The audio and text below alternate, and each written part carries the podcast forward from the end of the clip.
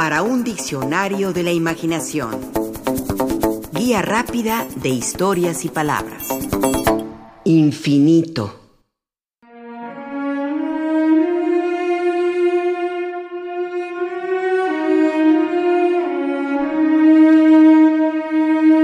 Nos asalta, al contemplar la estrellada u oscura noche, la noción de algo inmenso, de un universo mucho más allá de nuestra medida y comprensión. O puede ser al observar un amanecer, un atardecer, con su sublime belleza. O en un momento de claridad mental donde nos percatamos de lo pequeños que somos en comparación a lo que está allá afuera, lejos de nuestro hogar, de nuestra ciudad, de nuestro país, de nuestro continente, de nuestro planeta, y saber que hay cientos de millones de estrellas, de planetas, de asteroides, de nebulosas, de hoyos negros, de misterios a cientos o miles o millones de años luz de distancia. Es el universo y la noción de infinito que trae consigo.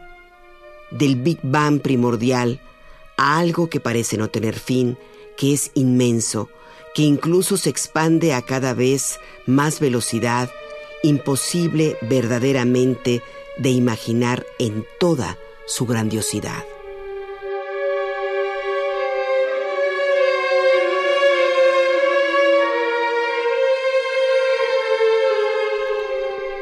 El infinito como una idea, pero también como un misterio, lo mismo atractivo que aterrador. Lo dice Alfonsín Storni en un poema. Solíanme embargar ideas de infinito y rompía a llorar. Y también el filósofo Blas Pascal al afirmar, el eterno silencio de estos espacios infinitos me asusta.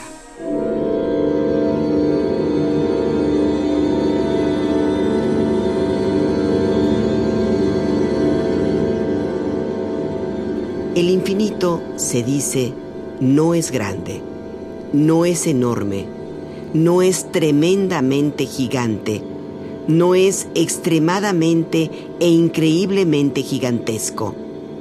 El infinito es simplemente interminable.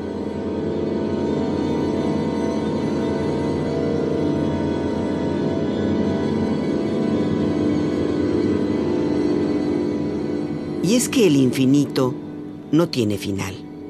El infinito es solo la idea de que algo no termina. Además, el infinito no aumenta, no está creciendo, ya está completamente formado. El infinito solo es y ya, así, interminable. El infinito es lo que no tiene un fin ni puede tener un límite. Es lo que no conoce fronteras. Lo interesante es que algo así de incalculable y grandioso puede simbolizarse. En efecto, el símbolo del infinito tiene la forma del número 8 acostado, es decir, en horizontal. Este símbolo se asocia al infinito debido al hecho de que no se puede determinar ni el principio ni el fin del símbolo, ya que todos sus elementos están conectados. Es un símbolo que nos otorga la sensación de algo que no tiene principio ni fin. Un símbolo que nos hace pensar en aquello que dijo Lucrecio en la antigua Roma. No puede haber centro en el infinito. O Blas Pascal, unos siglos después, diría, la naturaleza es una esfera infinita cuyo centro está en todas partes y la circunferencia en ninguna.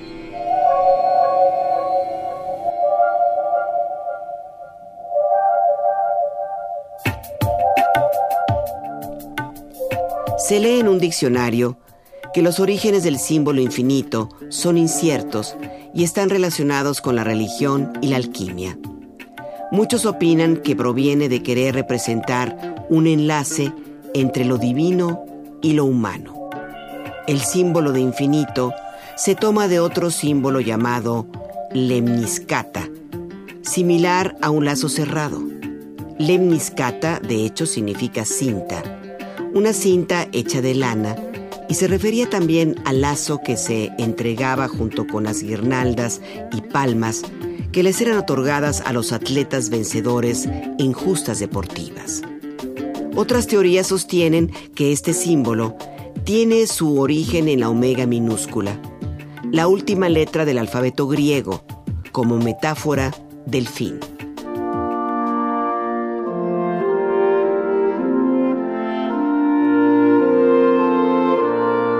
Correspondió al filólogo y matemático inglés John Wallis convertirse en el primero en utilizar la lemniscata como símbolo del infinito.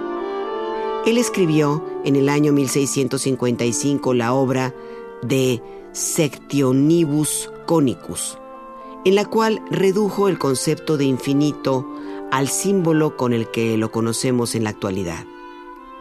Este concepto simbólico se utilizó primero en las matemáticas a partir del siglo XVII y de ahí pasó a otros campos como el de la filosofía o la física o la astronomía o cosmología. John Wallis entre 1643 y 1689 se desempeñó como criptógrafo del Parlamento y posteriormente de la Corte Real Inglesa, y se le reconoce como un precursor del cálculo infinitesimal. Cuando descubrió en 1631 la aritmética, se entusiasmó. Wallis llegó a decir que las matemáticas se adaptaban tan bien a mi humor que lo hice de ahora en adelante, no como un estudio formal, sino como una diversión en horas de ocio.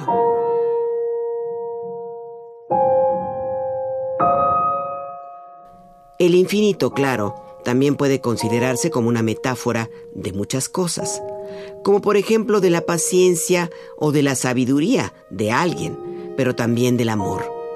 Por eso escribe Amado Nervo, con un beso infinito, cual los besos voraces, que se dan los amados en la noche de bodas, enredando sus cuerpos como lianas tenaces. William Blake, quien aseguraba, si una cosa ama, es infinita. O Lope de Vega, quien nos ofrece estos versos. Oh, quien te amara, dulce vida mía, como mereces tú que yo te amara pero infinito amor donde se hallara que a tu infinito ser correspondía. Amemos alma, amemos a porfía con infinito amor, con fe tan rara, que de él saldrá el amor, pues en él para. En la ciencia, llámese en la matemática o en las ciencias en general, es difícil comprender e interpretar el infinito. Estamos hechos para lo finito, no para lo infinito, para contar, no para creer en lo incontable. ¿Existe el infinito? Y sí, sí que es. ¿Cómo transformarlo en una fórmula matemática o física? Uno de los grandes pioneros fue el matemático Georg Cantor, a finales del siglo XIX comenzó a estudiar y analizar el concepto de infinito y también de infinitos. Cantor, por ejemplo, se basó en la teoría de conjuntos. Así definió un conjunto como infinito cuando uno de sus subconjuntos tiene la misma cardinalidad, es decir, el mismo número de números. Esto parece una contradicción, puesto que se supone que un subconjunto siempre tendrá menos elementos que el conjunto al que pertenece. Sin embargo, es una buena manera de representar el infinito. Es como si tuviéramos una esfera y pudiéramos penetrar en ella y descubriéramos que dentro de esa esfera hay otra más grande y dentro de esta otra esfera más grande y así sucesivamente. Así sería el infinito. El gran Albert Einstein también estudió el infinito y creyó que sí se podía calcular su infinitud. De hecho, una vez lanzó una frase muy famosa.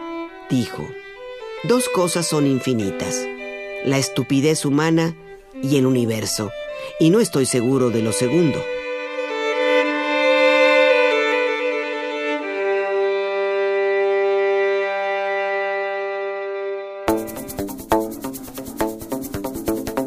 Participamos en este programa Juan Ramírez, Rafael Méndez, María Eugenia Pulido, Mauricio Carrera y Pilar Muñoz.